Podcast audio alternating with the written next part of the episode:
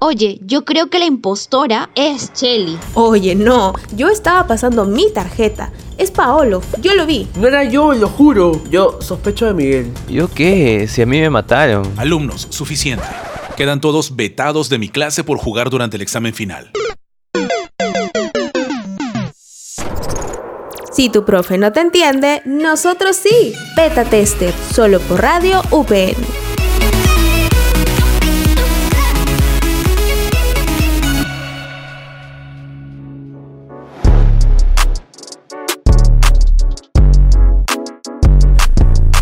Hola, ¿qué tal gente? ¿Cómo están? Y sean bienvenidos una vez más a Beta Tester. Soy Paolo y bueno, no me encuentro solo, estoy con Kundalini. ¿Qué tal Kundalini? ¿Cómo estás?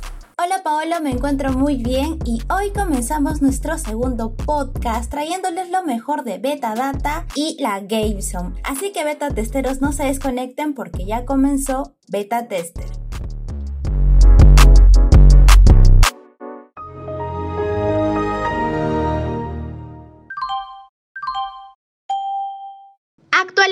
Sistema en beta data. Data, data, data.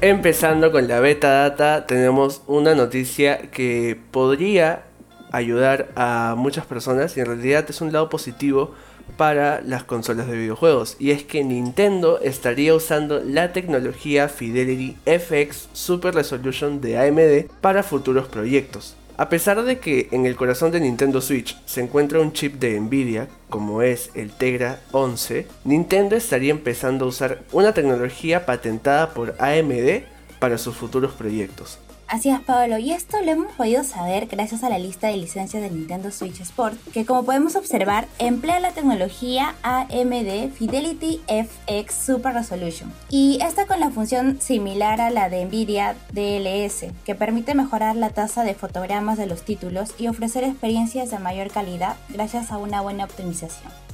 Así es, la exitosa consola híbrida entre portátil y sobremesa de Nintendo según ha descubierto Nicky y ha compartido en Twitter, el contrato de licencia de uno de los próximos juegos que lanzará la compañía para esta consola puede que haga uso de la tecnología de escalado de imágenes de AMD Fidelity FX Super Resolution, dando que la consola tiene una pantalla de 7 pulgadas y resolución de 720 píxeles. Entendemos que en caso de hacer uso de esta nueva tecnología de AMD, lo hará cuando esté conectada al dock y la salida de la TV esté habilitada, que sube hasta los 1080 píxeles.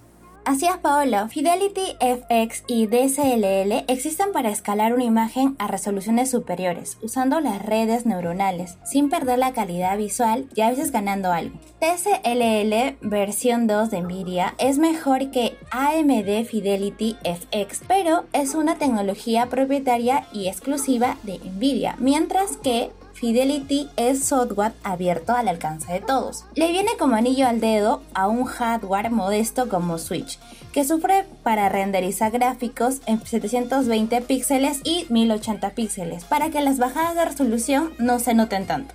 Otra noticia que viene de la mano hablando un poco sobre Nintendo es que cerca de mil juegos digitales van a desaparecer tras el cese de la venta en las eShop de la Nintendo 3DS y de la Wii U. Obviamente, bueno, nosotros sabíamos que esto podía pasar en algún momento, pero obviamente nos tomó por sorpresa, sobre todo a los jugadores eh, de ambos sistemas, que son obviamente consolas muy antiguas, pero la gente aún los usa.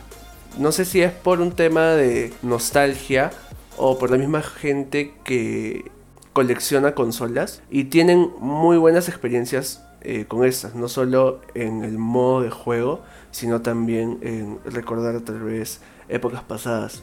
Así es, Pablo. Y era lógico, como, como comentas, que ocurra esto tarde o temprano, pero lo que realmente es problemático en esta situación es que la propia Nintendo ha declarado que no tiene planes para poner a disposición de los usuarios de Switch los títulos clásicos que son exclusivamente digitales. Y un reciente análisis realizado por la vía Nintendo Live señala que cerca de mil juegos desaparecerán.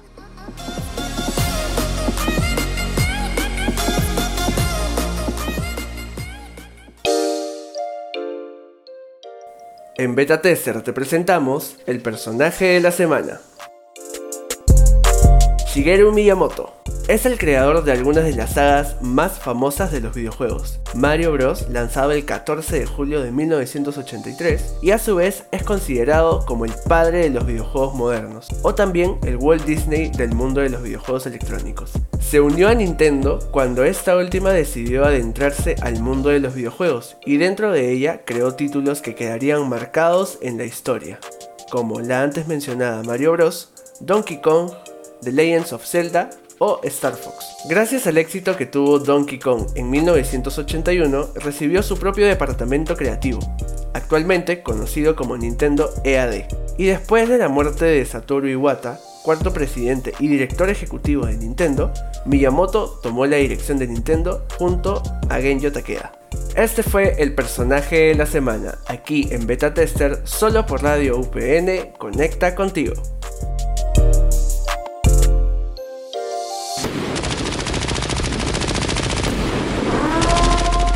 Cuidado, estás entrando a Game Zone.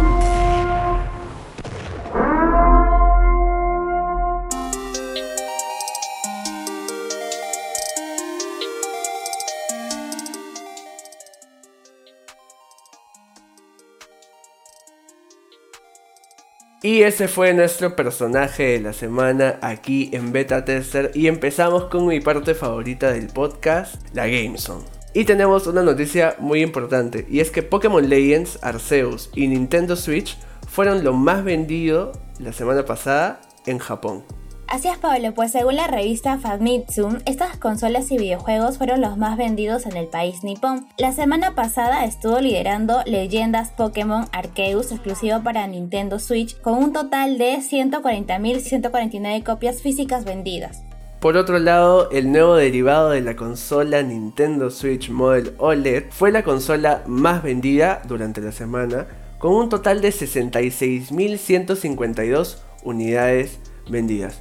En realidad es una muy buena mejora para la Nintendo. Porque bueno, ahora tiene una pantalla OLED que quiere decir que los colores son mucho más vivos, tiene una mejor calidad de, gráficos, etc. Entonces, si aún no tienes tu Nintendo Switch Model OLED, ¿qué esperas? Por otro lado, Paolo vuelve Snow Bros, un revival del clásico arcade que llegará a Nintendo Switch este año. Así es, Snow Bros fue una legendaria franquicia muy popular durante los años 90, y después de 30 años es hora de que los héroes Nick y Tom regresen de su largo descanso. Y este 2022 volverán con un revival exclusivo para Nintendo Switch, lo cual contará con una participación de desarrolladoras como CRT Games y la editora Dawan Media Game Lab. Si no conoces este juego, te recomiendo que vayas a YouTube, busques una pequeña reseña del videojuego, tal vez puedas encontrarlo en un emulador para que sepas de qué estamos hablando, de qué se trata y puedas entender por qué es tan emocionante que luego de 30 años vuelva y sobre todo para Nintendo Switch. Hoy, Kundalini, creo que hemos visto muchas noticias sobre Nintendo, hemos visto tecnología, hemos visto videojuegos y creo que ha sido un buen podcast. No sé qué opinas. Así es, Pablo. Hemos traído lo mejor que ha pasado en toda la semana sobre Nintendo, como ya comentaste. Pero lamentablemente el podcast acaba el día de hoy. Sin antes recordarles que llegamos con más sobre tecnología y videojuegos la próxima semana. Asimismo, no se olviden que nos pueden escuchar en la página web y aplicativo de Radio UPN, así como también en Anchor y Spotify. Así es. Gracias Kundalini otra vez por estar aquí acompañándome. Nosotros somos Beta Tester, solo por Radio UPN. Conecta contigo.